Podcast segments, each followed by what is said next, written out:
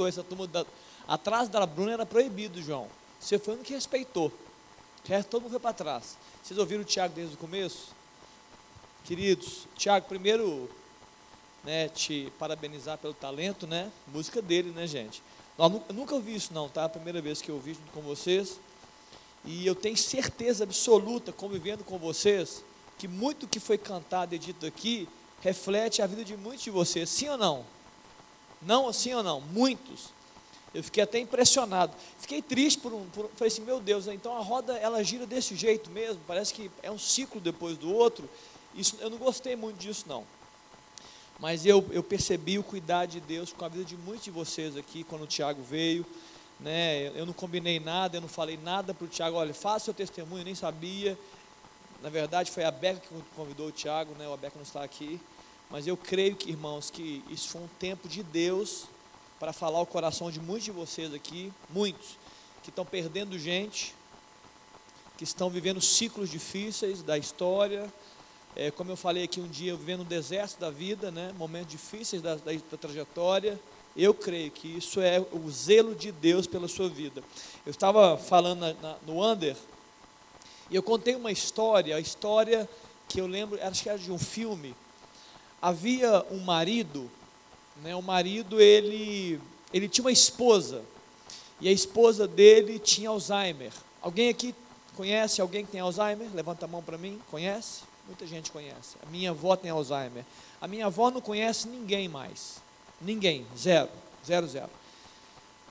Mas ela é super sociável, né? Ri de tudo, sem saber do que, que ela está rindo. E esse homem né, tinha essa esposa com Alzheimer e ela estava no asilo, porque ele nem conseguia cuidar e ela ficava nesse asilo, né, nesse local muito bem cuidada. E ele ia todo dia vê-la. E sentava na mesa, lanchava junto, lia uma história, mas ela não sabia quem ele era, mas eles conviviam, né? Era um ambiente. E aí um dia um enfermeiro, depois de muito tempo, ele assustou com aquela história. Ele falou: Uau, deixa eu chegar nesse marido. Chegou para o marido e falou assim: Olha, você é o que dessa moça? É o marido? É só o marido, isso mesmo. Hum, ela tem Alzheimer, né? É, e tem muito tempo que ela tem Alzheimer, é muito intenso, é muito intenso e ela já não te reconhece mais, não é marido? E o marido falou, é, ela já não me reconhece mais. E aí o enfermeiro, na sua idade, né, mais jovem, falou assim, então por que, que você continua vindo aqui todo dia? E ele respondeu e falou assim, porque ela pode saber quem eu quem, é, que, é, ela pode não saber quem eu sou, mas eu sei quem ela é. Então eu creio que a, essa comparação que eu estou fazendo, eu creio que é assim que funciona a nossa realidade com Deus. Muitas vezes nós estamos aí meio perdidos de entendimento de quem Deus é. Estamos meio confusos, sabe quando estamos confusos na vida? Mas Deus não deixa de nos amar e de bater na porta do nosso coração, entendeu? Não é porque a gente não entende a Deus que Deus nos rejeita. Muito pelo contrário, nós só vamos entender a Deus é porque Ele está chegando próximo da gente e se revelando a nós. Então eu creio que é assim que funciona. E ouvindo o Tiago, eu lembrei de um texto, quer dizer, eu lembrei de muita coisa aqui. Eu lembrei da Bíblia inteira quase. Mas eu não vou pregar a Bíblia inteira aqui não, mas eu queria ler um texto, que foi o mesmo texto que eu li há pouco, que está no livro de Eclesiastes, capítulo 3. E esse texto é um texto que, que é de sabedoria, muito do que foi dito aqui hoje pelo Tiago, que falou da vida dele, falou de palavras de sabedoria da própria história. É interessante notar o seguinte: escuta, avalia isso bem. Imagine que o Tiago é, ele tivesse é, vivendo a experiência de dor, ok? Ele citou aqui uma experiência de dor, de perda, há um tempo atrás, e eu não sei quantos anos, 2008. Ele teria capacidade de escrever a, a, a terceira ou a quarta música, ou a quinta música? Acho que não, Cura-me é, Sara minha terceira. Se ele, naquele momento que ele estava vivendo meio de dor, o Tiago conseguiria escrever a música 4 ou 5, que era de gratidão ou de direção? Sim ou não? Não. Claro que não. Porque aquele tempo era um tempo de cura, era um tempo de sarar a sua alma, é um tempo que aquela música surtiu efeito. Alguém diz que a música é um reflexo da alma, né? então aquele era o tempo para ele escrever. E a palavra de Deus nos fala que é isso mesmo, há tempo para tudo. Olha que está em Eclesiastes capítulo 3. Tudo tem o seu tempo, determinado. E há tempo para todo propósito debaixo do céu. Todo propósito debaixo do céu. Eu vou ler só o versículo 2 e 8, depois você lê na sua casa do restante. Há tempo de nascer e tempo de morrer, tempo de plantar e tempo de arrancar o que se plantou.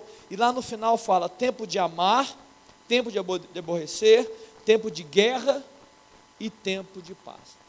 Se você entender esse versículo, você vai ver que é tempo para tudo. Qual o nosso equívoco? Muitas vezes, como jovem, como adultos, porque vocês já estão se tornando adultos, é a gente não entender os tempos de Deus. Porque a falta de entendimento e clareza nos tempos de Deus nos fará decidir de forma errada, escolher mal, entende? Então, nem sempre as mesmas. Eu, eu não estou falando de pecado. Pecado nunca há tempo de pecar, ok? Eu não estou falando de pecado aqui. Nunca é tempo de pecar. Porque se tem uma palavra que a Bíblia diz de forma clara que o pecado produz morte. Daqui a pouco eu vou falar sobre isso. Então não é tempo de pecar, mas é tempo das escolhas. A gente quer fazer algo e Deus fala, mas não é agora. A gente quer fazer o de agora, mas não é para amanhã. Então a gente tem que entender os tempos de Deus. E quanto mais claro foi isso para nós, mais vencedores nós seremos, mais conquistas teremos. Vamos abrir um texto que eu quero falar um pouco sobre isso, sobre esse propósito, mesmo sem saber o que, que o Tiago ia nos conduzir. Abra sua Bíblia comigo, esse texto quer que você abra, 2 Samuel, capítulo 11. 2 Samuel, capítulo 11. Abre aí, vou esperar um pouquinho você abrir. 2 Samuel 11.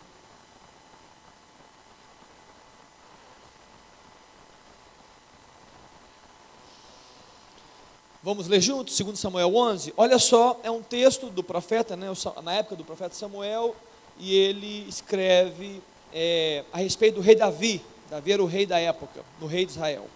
Decorrido um ano, verso 1, decorrido um ano, no tempo, no tempo, importante que você entenda isso, no tempo em que os reis costumam sair para a guerra, enviou Davi a Joabe e seus servos com ele e todo Israel, que destruíram os filhos de Amon e sitiaram Rabá, porém Davi ficou em Jerusalém. Eu vou, depois eu explico o verso 1 que ela leu 2. Uma tarde, Levantou-se Davi do seu leito e andava passeando no terraço da casa real.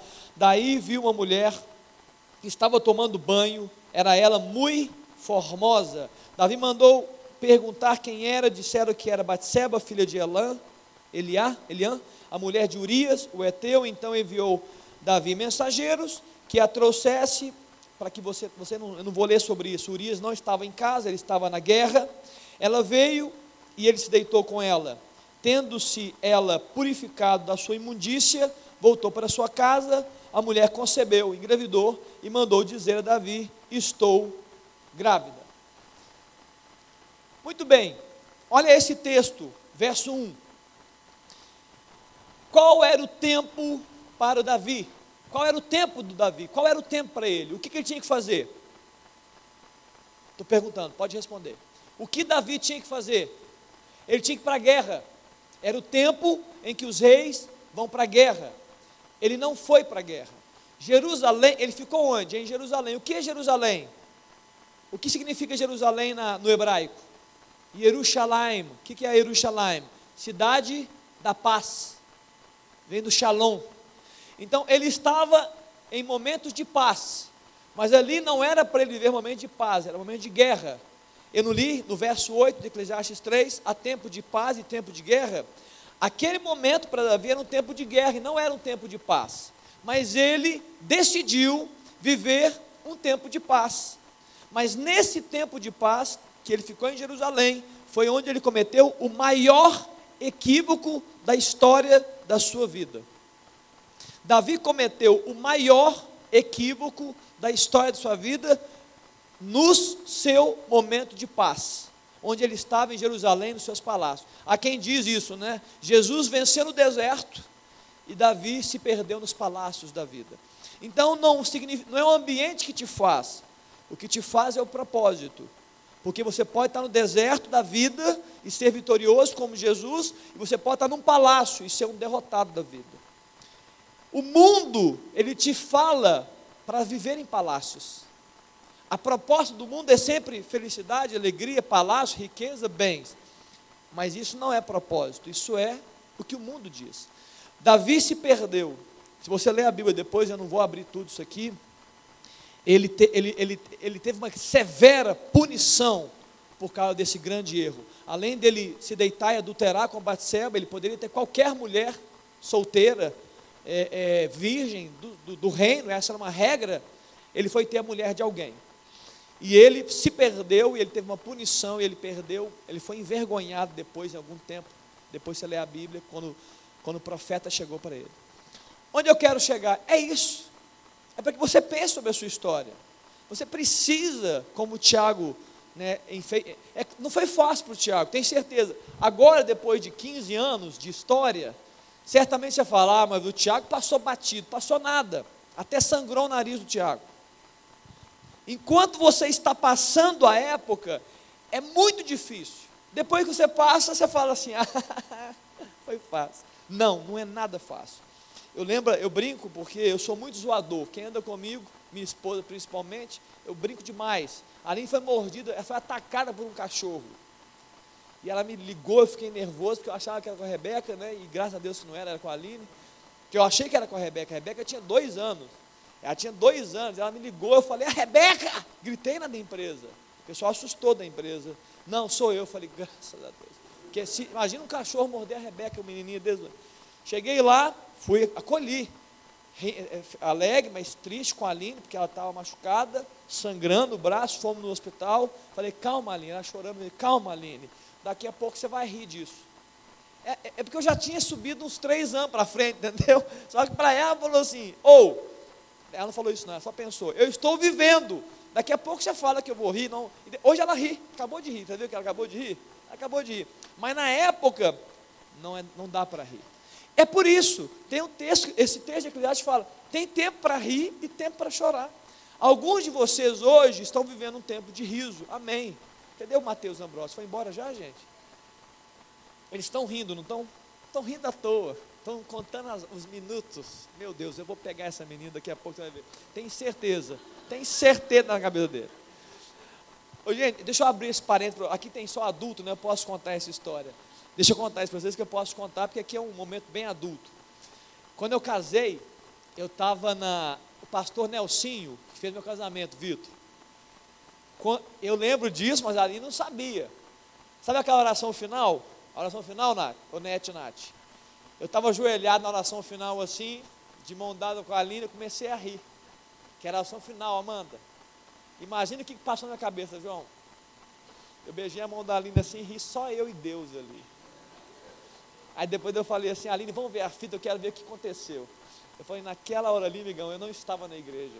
Eu já estava lá no, no quarto com você, só que ninguém sabia, era só eu. Então, é tempo de rir, é tempo de casar. Ele pregou, sabia que esse texto foi pregado no meu casamento, Eclesiastes 3? É tempo de tudo e é tempo de casar. Mas alguns de vocês não estão rindo, estão no meio de choro. Qual é o ponto? Viva muito bem vivido cada tempo.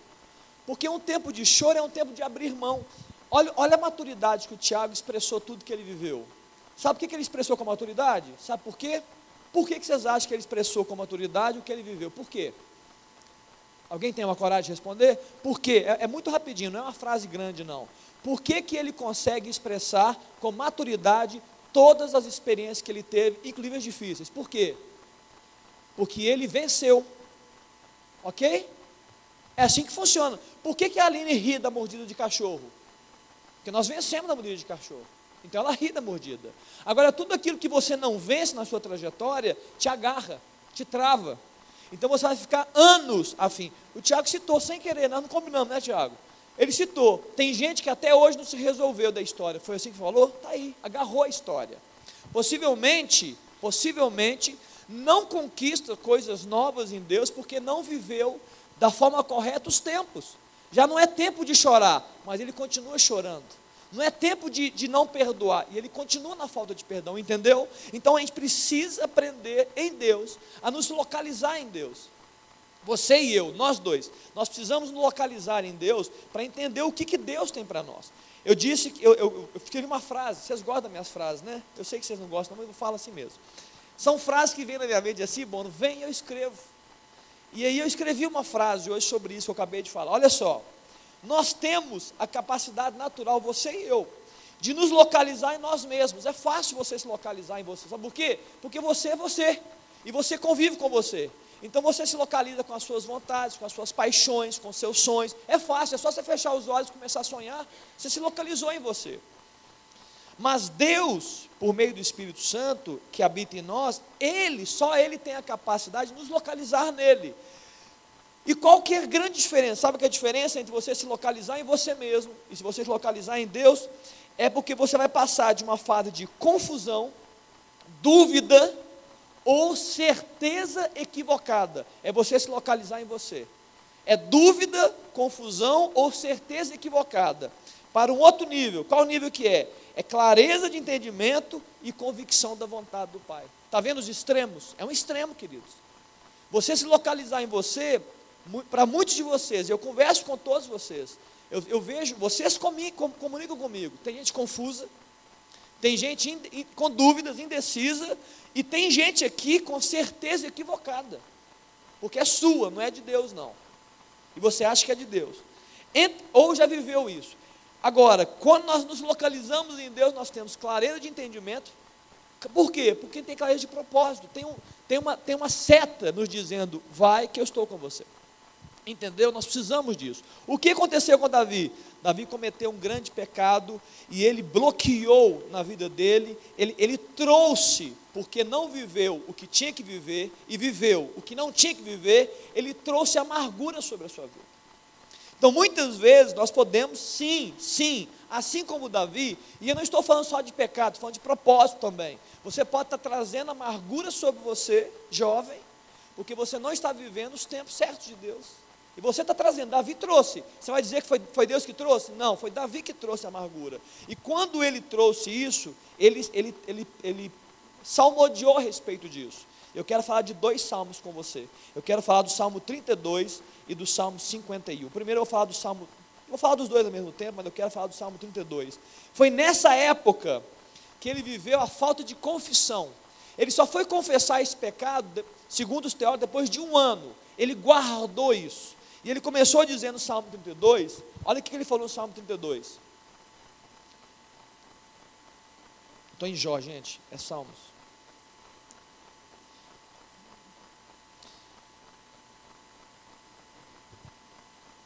Ele fala: Bem-aventurado o homem a quem o Senhor não atribui iniquidade, em cujo espírito não há dolo. Olha o verso 3 do Salmo 32. Enquanto calei os meus pecados, envelhecer os meus ossos, pelos meus constantes gemidos todo dia, porque a tua mão pesava dia e noite sobre mim, e o meu vigor se tornou em sequidão de estio. Eu costumo dizer que essa fase, essa fala, é uma, eu chamo de água parada. Alguém aqui já ouviu da mãe ou da avó dizendo, não entra nessa cachoeira, não entra na água parada. Alguém já ouviu esse, esse comentário? Nunca ouviram. Já, quem levantou? Já ouviu? Levantou? Sabe por que, que enfermeira sabe, né? Por que, que a gente não pode entrar num lugar que a gente não conhece em água parada? Por quê? Porque ali pode residir vermes, micróbios e o que mais? Parasitas?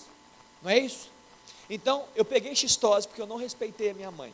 Eu peguei xistose, necátura americanos e giardia. Porque onde eu pulei em água parada. Eu peguei. Ah, tem muito tempo, Amanda. Estou vivo, fica tranquilo. Estou vivinho aqui já. Peguei os três.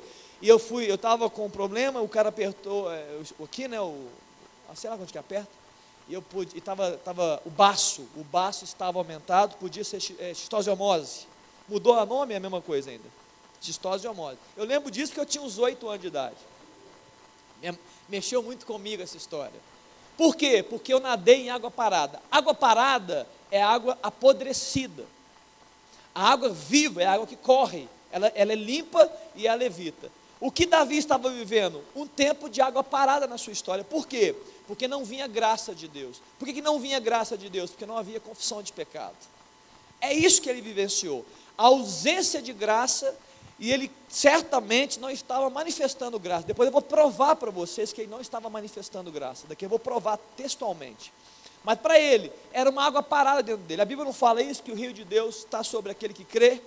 E a Bíblia não fala que aquele que crê em Jesus, como diz as Escrituras, do seu interior fluirão o quê? Rios de águas vivas. O que, que fala o texto? Do meu interior vai o quê? vai, vai parar ou vai fluir? Vai fluir rios de águas vivas, vai parar a água. Um homem de Deus, uma mulher de Deus, não tem água parada dentro dele. A água flui, o rio de Deus chega e o rio de Deus vai, entendeu? Davi viveu um tempo de água parada, por quê? Porque ele bloqueou a graça. Quando ele bloqueou? Na falta de confissão. Quando ele, ele se fechou para ele mesmo. E, e extrapolando o pecado, para não falar que tudo é pecado, no caso dele era, ele viveu a parada quando ele decidiu viver a sua vida para si mesmo. Quando ele falou assim: o meu propósito, a minha, a minha vida, quem comanda sou eu mesmo. Sabe o que significa isso? Água parada. Não tem fluir. E muitas pessoas estão dizendo assim, Léo, muitas pessoas, muitos de vocês falam assim, olha, eu perdi muitas coisas, eu estou insensível, eu estou machucado, eu estou dolorido e não estou conseguindo vencer. Sabe o que é isso? Chama-se água parada. Você precisa fazer essa água fluir de novo, tem que correr de novo. Ela tem que partir de você e chegar de Deus. Vocês estão entendendo a analogia, gente? Água parada é podre. Então, nós precisamos abrir. Ô Léo, me prova, me prova que a água parou em Davi. Eu vou te provar que a água parou em Davi. Sabe como que a água parou em Davi? Não é só porque ele não confessou, não. É porque ele mudou o senso crítico dele. E muitas vezes nós somos acometidos com esse mesmo problema. A gente muda o nosso senso crítico. O pecado tem essa, esse poder de corromper a nossa estrutura, o pecado não confessado, ausência de graça, e a gente muda a nossa perspectiva de mundo. E a gente falha nas convicções, e falha nas interpretações e perspectivas. Sabe quem se torna? Crítico. A gente torna um crítico dos outros. A gente extrapola a medida de avaliação, entendeu o que estou dizendo? De julgamento, a gente erra no julgamento. Quando tem muita graça, a gente julga com graça. Quando me falta graça, eu julgo sem graça. E eu sou pesado no julgamento. Então eu murmuro, eu reclamo, eu murmuro até contra Deus muitas vezes. E quando não, eu julgo o outro, eu erro no julgamento. Olha o que aconteceu lá em Samuel. Em... Não, eu vou dizer porque eu não vou ler isso aqui não. Senão vai demorar muito para ler. Samuel, Natan chegou, o profeta Natan chegou para poder colocar o dedo no nariz de Davi. O Natan chegou e falou assim: olha, contou uma historinha. Quem conhece a história de Natan? Levanta a mão, quem conhece?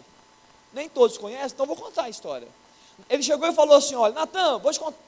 Só para você entender, os reis na época, os reis, eles, eles eram tudo, ele era poder executivo, legislativo, judiciário. Eles mandavam, faziam leis, julgavam, era tudo isso. Natan trouxe o julgamento. E Davi estava no seu trono sem ter confessado o pecado. Só que já há muito tempo. Natan chega e fala assim: Eu vou te contar uma história. Davi, havia um homem. Esse homem era muito rico. E ele recebeu visitantes na sua casa. Ele tinha muitos gados, muitas ovelhas. E chegou tinha um vizinho, o vizinho era pobre, só tinha uma ovelhinha, um gadozinho, pequenininho. E esse homem rico é, desejou fazer uma festa. Porém, ao pensar fazer a festa, ele disse: Eu não vou matar nenhuma das minhas ovelhas, eu vou pegar a ovelha do meu vizinho. Aqui tinha só uma. Eu estou resumindo a história. Então ele pega a ovelha do vizinho, que tinha só uma, ele mata e faz a festa. Davi chega e fala assim: Olha, este homem deve morrer. Está na Bíblia. Este homem deve morrer. E restituir quatro vezes mais tudo que ele roubou. Como ele era um rei, ele era dotado do conhecimento da lei de Deus. Sabe o que falava a lei de Deus, Dani? Que alguém que roubasse deveria restituir quatro vezes. Então ele citou a lei no segundo momento. Mas o que saiu dele não foi o segundo, não foi a lei, o que saiu dele foi a sua falta de graça. Ele decretou a morte de um homem, sendo que a lei de Deus não decretava a morte de um homem. Vocês estão entendendo que eu estou chegando, gente? Ele estava tão corrompido pela sua própria questão, ele estava tão falta de graça que ele se tornou tão crítico e exagerado que ele falou: Este homem deve morrer. A boa notícia é que Deus usa até isso para falar com ele mesmo. O que, que Natan chega para Davi e fala? Da visão? Era só um teatro aqui, porque você é esse homem. E aí ele se arrepende e ele vivencia. Aí eu te pergunto agora, irmão.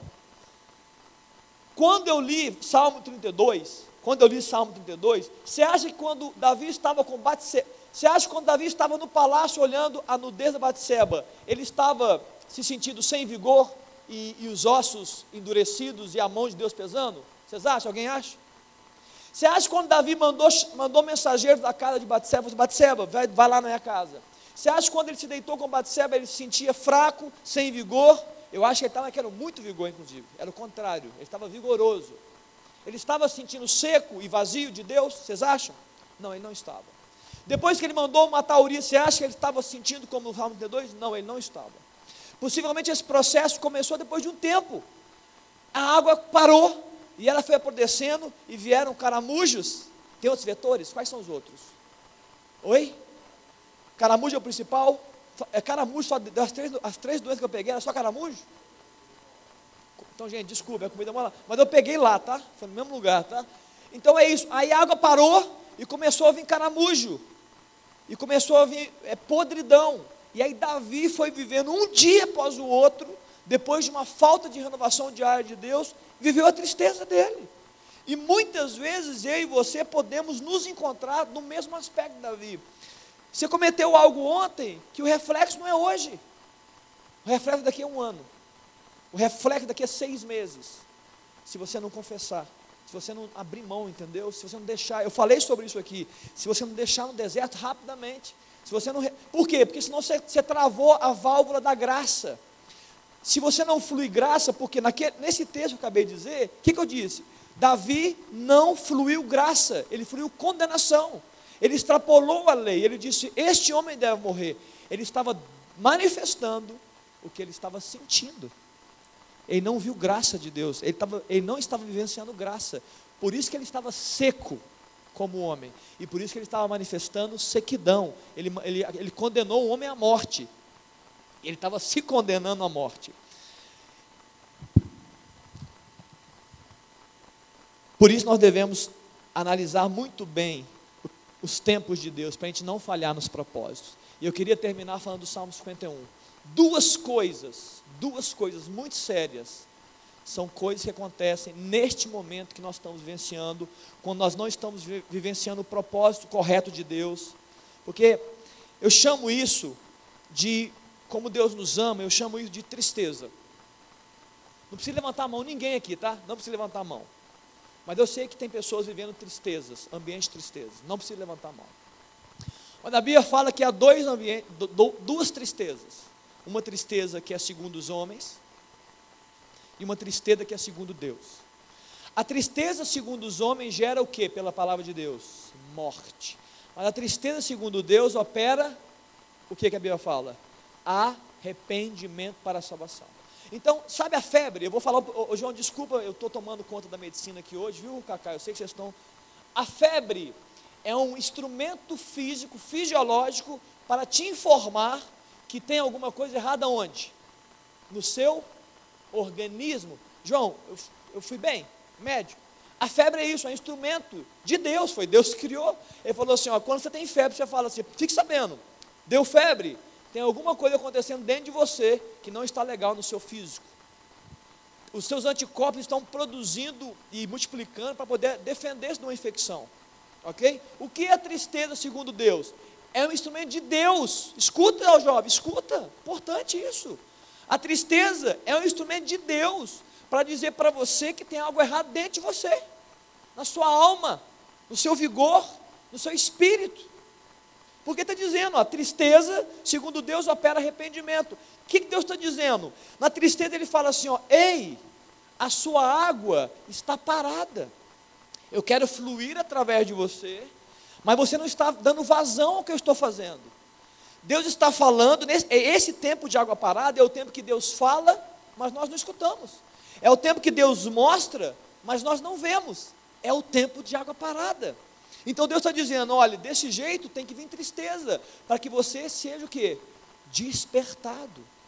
A Bíblia fala em Ezequiel, no capítulo não sei qual, que Deus chama Ezequiel e fala assim: Ezequiel, levanta-te. Ah, vamos abrir esse texto. Esse texto veio agora, gente, então eu, eu vou ter que abrir, porque eu vou ter que achar agora. Esse texto não estava programado na minha mente aqui, não.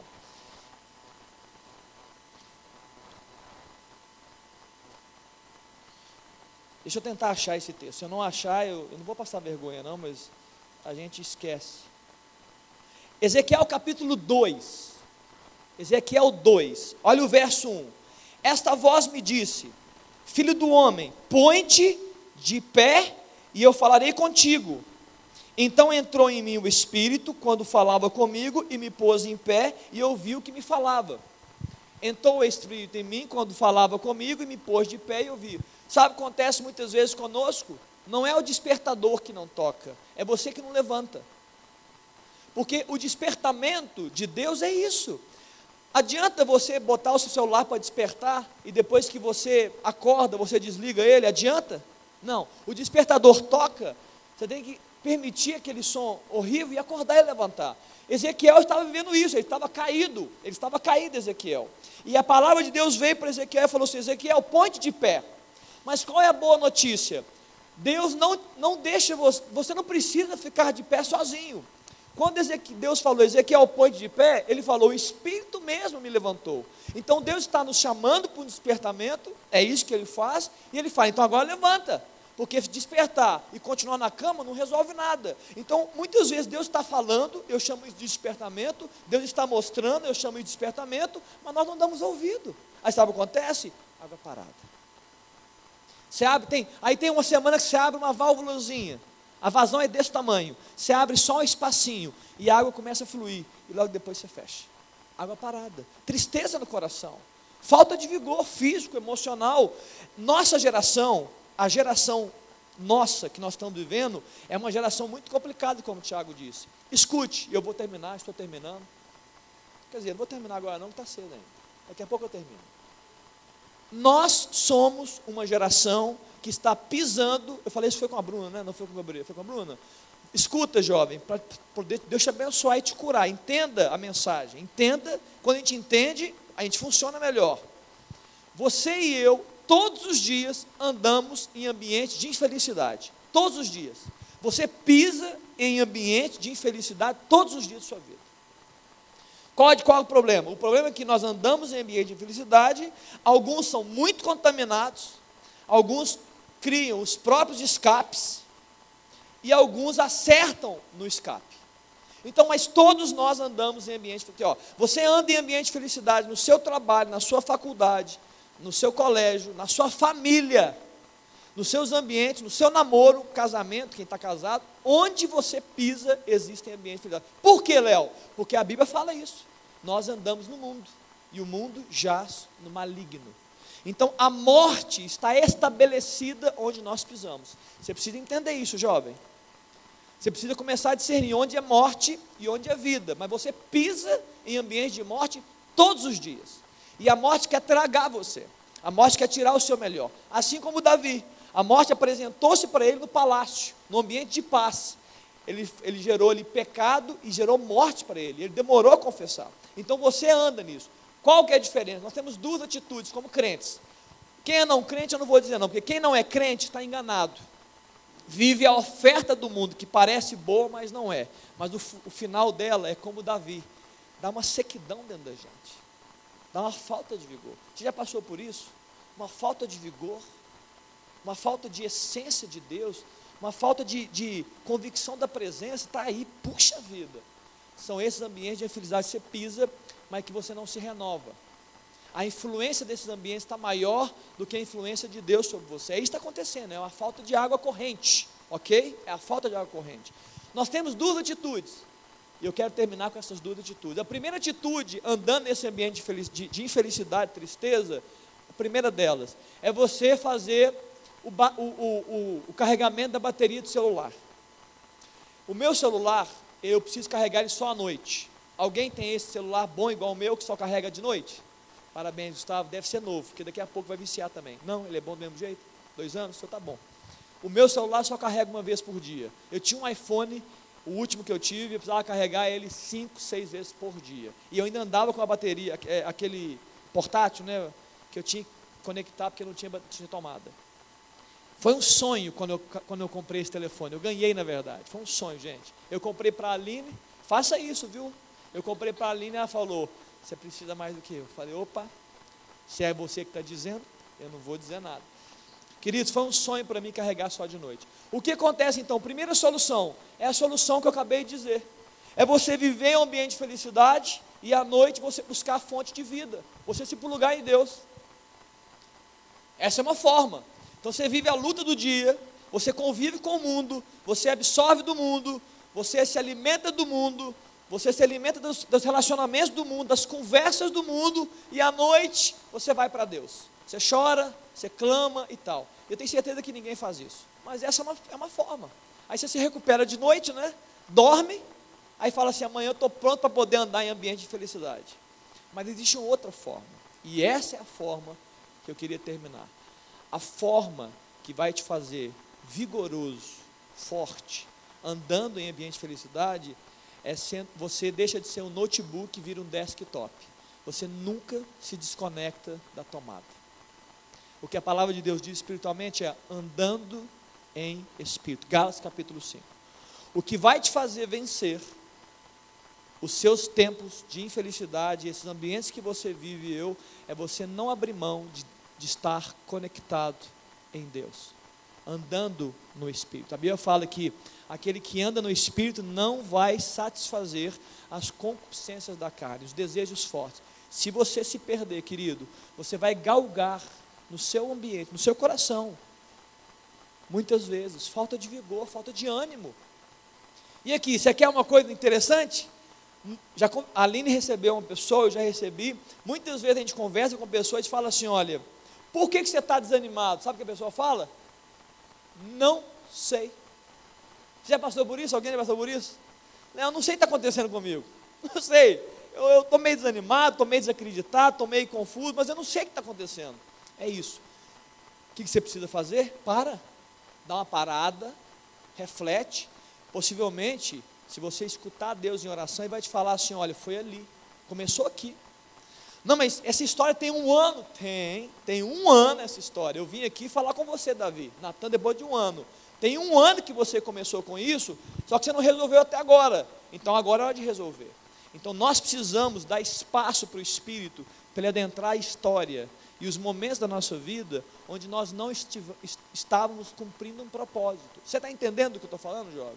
Davi deveria estar na guerra, mas ele escolheu os palácios e a cidade da paz, e ele falhou ali. Então, eu, eu queria orar por você nessa noite, nós estamos encerrando, porque nós estamos finalizando o ano e começando o outro. E essa é uma época que a gente reflete muito, não reflete? Então, eu quis fazer essa reflexão para você. Nós precisamos refletir sobre o que nós temos vivenciado e sobre o que nós vamos vivenciar. 2020 está aí. 2020 pode ser muito melhor do que 2019. Pode. E eu te falo mais: pode na minha força do homem, mas certamente em Deus, os projetos de Deus são maiores, os planos de Deus são melhores. Então, eu posso não vivenciar o que Deus me chamou para vivenciar. E eu posso ter um ano 2020 pior do que o 19. Posso, posso sim, eu posso. Depende, depende das minhas escolhas. Mas eu posso vivenciar um plano e um projeto e uma caminhada muito mais vigorosa, muito mais cheia do Espírito, muito mais em Deus. Por quê? Porque Ele deu essa promessa. Ele disse assim: Olha, se vocês andarem comigo, eu tenho um plano que é bom, que é de paz, que é um, vai dar um futuro para você, vai te dar prosperidade. Você vai andar comigo, você vai prosperar nos seus caminhos. Está entendendo, jovem? Amém? Amém ou não amém? Feche seus olhos, eu queria orar com você. Ora comigo junto. Feche seus olhos um pouco. Eu creio, irmão, que o Tiago ter vindo e feito o que fez não foi em vão. Não, não, não. Eu estou crendo de todo o meu coração que Deus tá, falou de forma direta para algumas pessoas estão aqui, de forma direta, de forma clara, de forma inequívoca. Né? Essa, essa, essa palavra que eu ministrei era só um complemento, mas Deus está falando. E muito mais do que eu falei, ou o que eu disse, ou o que foi cantado, eu tenho certeza que é o zelo do Espírito falando com você. Como eu disse, é como o marido de uma mulher, muitas vezes, de Alzheimer, que ele está dizendo: ó, não importa se ela não me reconhece, mas eu reconheço ela. Não importa se ela não, não sabe quem eu sou, eu sei. E queridos, fique sabendo, Deus sabe quem você é. Então, o amor de Deus, ele é liberado porque Deus sabe quem você é. Porque Deus ama você. Independente se você conhece ou não conhece, vê ou não vê, esse amor está liberado. Agora ele quer, dentro desse amor, ele quer o quê? Ele quer andar junto, ele quer nortear a sua história. Ele quer dizer, olha, é, é, esse é o caminho. Olha, andai por ele. A Bíblia fala, é, eis que te ofereço a morte e a vida. Esse é o texto, a bênção e a maldição. Escolha a bênção para que viva, ou a, a maldição e morra. E aí talvez eu falo, poxa, é morte literal ou não? Claro que não, querido.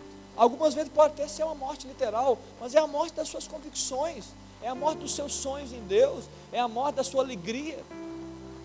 Quando Davi estava terminando no verso, no capítulo 51, eu mudei para Ezequiel, não falei de 51, né, gente? Deixa eu falar de 51. Abre os olhos aqui para mim. Pode abrir aqui. Eu vou ministrar um pouquinho do seu coração aí. No Salmo 51, Davi estava orando a Deus. No meio desse, dessa tragédia emocional e espiritual, ele orou a Deus. Ele fez duas orações, ele fez uma oração grande, e ele citou duas coisas que eu quero citar para você aqui. A primeira deles, ele chegou no capítulo 51, que, que eu quero ressaltar, e ele falou assim: Olha, Senhor, não me tires a alegria da salvação. Não, na verdade não foi me tires, retorna a alegria da salvação. O nome tires é, é a segunda parte que eu vou dizer. Retorna em mim a alegria da salvação. Salvação para nós hoje tem a ver com início, com início de carreira, início de trajetória. Tudo começou com salvação, sim ou não, jovem? Foi assim que começou. Quando eu falei, Jesus, salva a minha vida, eu reconheço o Senhor. Davi perdeu, naquele tempo de falta de vigor, ele perdeu sensação de alegria de viver. Ele perdeu a, a certeza de um início com Deus. Ele falou: Deus, eu perdi. Eu perdi. Deus torna a alegria do início, a alegria de uma vida com o Senhor, a alegria de uma vida ampla, íntima, onde o Senhor falava e eu ouvia, onde o Senhor me chamava para a palavra e eu, eu escutava, e quando eu lia a palavra, ela fazia tanto sentido para mim. É isso para os nossos dias. Para Davi, ela, Deus, está na hora, querido, da gente voltar a essa alegria das, da simplicidade de andar com Deus. Simplicidade. Tiago citou isso aqui. Ele falou de simplicidade. Não crie, não crie estruturas você não precisa criar estruturas para conversar com seu pai ou andar com Deus. Não precisa. Nós precisamos no mundo, o mundo fala isso, com Deus não. Simplicidade. E a segunda oração dele, além de falar, Deus, não, não, é, é, não me retire da alegria, ele falou, não, é, é, retorna a alegria, ele falou assim: olha, não me repulses da sua presença, não tires de mim o seu espírito. Davi, ele, ele tinha entendido o que estava acontecendo com ele. Quando Saul desobedeceu a Deus, a Bíblia fala, Samuel chegou e falou assim: olha, para Saul. Samuel falou para Saul: Saul, você perdeu, cara. Acabou as suas chances, foram muitas. O Espírito não está mais sobre você. Samuel profetizou isso para Saul. Davi, sabendo disso, ele falou: Deus, não. Davi, queridos, não falou: Deus, não me tire o meu reino. Pode olhar esse Salmo 51. Ele falou: Deus, não me tire minha riqueza, não me tire minhas mulheres, não me tire o meu, o meu status, o meu poder. Deus, ele falou nada disso. Davi falou assim: Deus, não me tires da sua presença. Está entendendo a mentalidade? Saul, errando, queria o status. Samuel falou assim: Olha, hoje você perdeu, Saul, seu reino, você perdeu o seu reino. Sabe o que Saul falou com Samuel? Samuel, quando nós saímos daqui, fica do meu lado, para que o povo saiba que você está comigo. Saul era, era um crente do status era um crente exterior. Ele queria a posição, ele não queria o Senhor. Agora, Davi, quando Natan chega e fala assim: Você é esse homem, Davi, sabe o que ele fala? Deus, não me repulses da Sua presença. Está entendendo o nível de crente que Deus nos chama para ser? A presença de Deus é mais importante, mais valiosa. Tiago cantou essa canção aqui. Eu queria que a gente orasse sobre isso. Para 2020, nós pudéssemos buscar isso de forma intensa. Deus, eu não quero viver a tristeza que mata, eu quero viver a tristeza que me leva a arrependimento. Eu estava conversando com um jovem essa semana e a palavra que eu soltei, que eu soltei, eu já soltei isso aqui algumas vezes, a gente, a gente não pensa para soltar. Eu creio que a igreja dos últimos tempos vai ser a igreja, a mesma unção que vai ser liberada sobre nós, vai ser a unção que foi liberada nos tempos de Jesus, a unção profética que atuou sobre João Batista, e a palavra é arrependei-vos, porque está próximo o reino. Eu creio que a igreja dos últimos dias vai ser uma igreja que vai se arrepender da sua própria história. O Tiago citou aqui que em algum momento o mundo vai gritar tão alto que nós vamos ser ETs para o mundo. Nós vamos voltar a ser ETs. Não porque a gente não vai conviver e amá-los, claro que não, mas vai ser tão difícil conviver no mundo. Isso é tão difícil. A palavra de Deus fala que alguns homens foram mortos porque o mundo não era digno deles. Vai ler a Bíblia. O mundo sistema não era digno. Enoque foi retirado lá em Gênesis, por quê?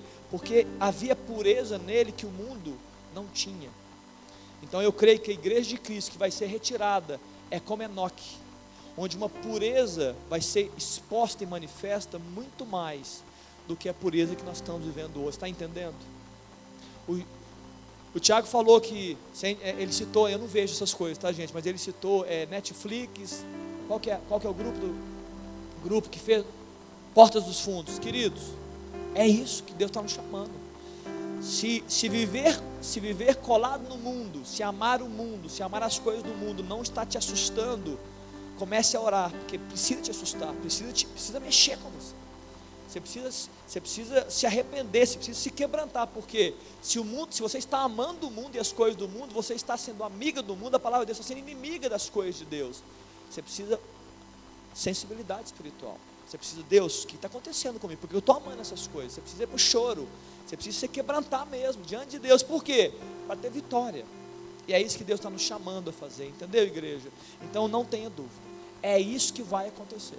Você pode não gostar, você pode falar, não acho, mas eu creio que é essa é a unção que vem. A unção que vem é uma unção de uma igreja que vai ser lavada, é uma igreja que vai ser pura, é uma igreja que vai ser tão diferente, tão diferente. É uma igreja que vai ser atraente, porque nós vamos apresentar como igreja uma pureza, uma glória, uma graça tão grande que as pessoas virão. As pessoas vão querer, sabe por quê? Porque o mundo vai estar pregando tanta morte e a igreja pregando tanta vida que as pessoas vão, vão falar: Eu preciso desse Deus, eu preciso disso, eu preciso dessa graça, eu preciso dessa glória. Entende? Essa é a grande colheita. A grande colheita não serão de grandes pregadores, cruzadistas, não mais, não serão, como foi na década de 80. Billy Graham, Benny Hinn, não vai mais acontecer, não vai não serão grandes cruzadistas, serão pessoas como eu e com você. Você não vai ganhar 100 mil pessoas, você vai ganhar duas pessoas. Eu vou ganhar três, você vai ganhar cinco, o outro vai ganhar quatro. É isso. Deus vai atrair as pessoas para serem salvas. Entendeu, queridos? Mas para isso, então, não adianta um homem se levantar e ser ungido da hora. Não vai dar mais. Não dá mais para Deus levantar outros Billy Graham e falar assim: olha, agora você vai na Índia, agora você vai na China, Deus vai levantar pessoas assim, olha, desse jeito. É isso que vai acontecer nos últimos dias. Pessoas como eu, como você, que vão, vão levar tanta luz, tanta graça de Deus nos ambientes, que as pessoas vão falar: Eu quero Jesus. Amém, queridos? Feche seus olhos. Pai, obrigado por essa noite, Deus, obrigado pela palavra, obrigado pela presença, obrigado pela vida do Tiago, obrigado principalmente pela presença do Teu Espírito que se revela dia a dia a nós. Obrigado, Deus, porque essa foi uma noite que o Senhor reservou para ministrar exatamente isso ao nosso coração. E a minha oração, Deus, cumpre, Pai, o que o Senhor disse. Toda palavra, Deus, que é gerada da boca do Pai, ela não volta para o Senhor vazia. Deus, que o Senhor encontre, Pai, corações e mentes, ó Deus, cheias de desejo de ó Deus, permitir que essa palavra germine, que essa semente, ó Deus, cresça, floresça, ó Deus, trazendo é, avivamento, é Deus avivando a sua obra, reedificando, Deus, a sua casa, reestruturando, Deus, a sua história. Abençoa, Deus, essa igreja, essa comunidade. Ó Deus, eu vejo no dia de hoje, pelo que aconteceu aqui, eu vejo o teu amor sobre nós. E eu sou grato, Deus, pelo seu amor. O amor, ó Deus, que vem para falar conosco com respeito à nossa mesma história, a nossa história. Eu estou entendendo, Deus, que o Senhor está, ó Deus, nesta época, Deus, falando de nós para nós mesmos. Mas, ó Deus, para daqui a pouco, o Senhor falar dos outros para nós. Ó Deus, nos cura então, Jesus. Nos cura nesse tempo, ó Deus, que o Senhor não está nos falando de nós para nós mesmos. Ó Deus, Acelera o tempo de cura, Deus. O bálsamo venha, Deus, para que nós possamos, ouvindo a tua voz, nos colocar de pé por meio do teu espírito e escutar as tuas palavras. Ó Deus, para que o Senhor nos fale o que temos que fazer, ó Deus, com respeito às outras pessoas. Não nos deixe, Deus, viver para o nosso próprio umbigo, para nossas próprias conquistas e as nossas próprias vontades. Não, Deus, não foi para isso que o Senhor nos chamou. Sejamos, ó Deus, como o Tiago disse, ó Deus, agregadores Ó Deus, amando a Deus sobre todas as coisas, ao próximo como a nós mesmos. Abençoa-nos, Pai, a minha oração, em nome de Jesus. Amém, queridos. Amém. Vitor, tem cada um pulo? O Vitor, estou é, encerrando, tá, gente? Nós finalizamos aqui a última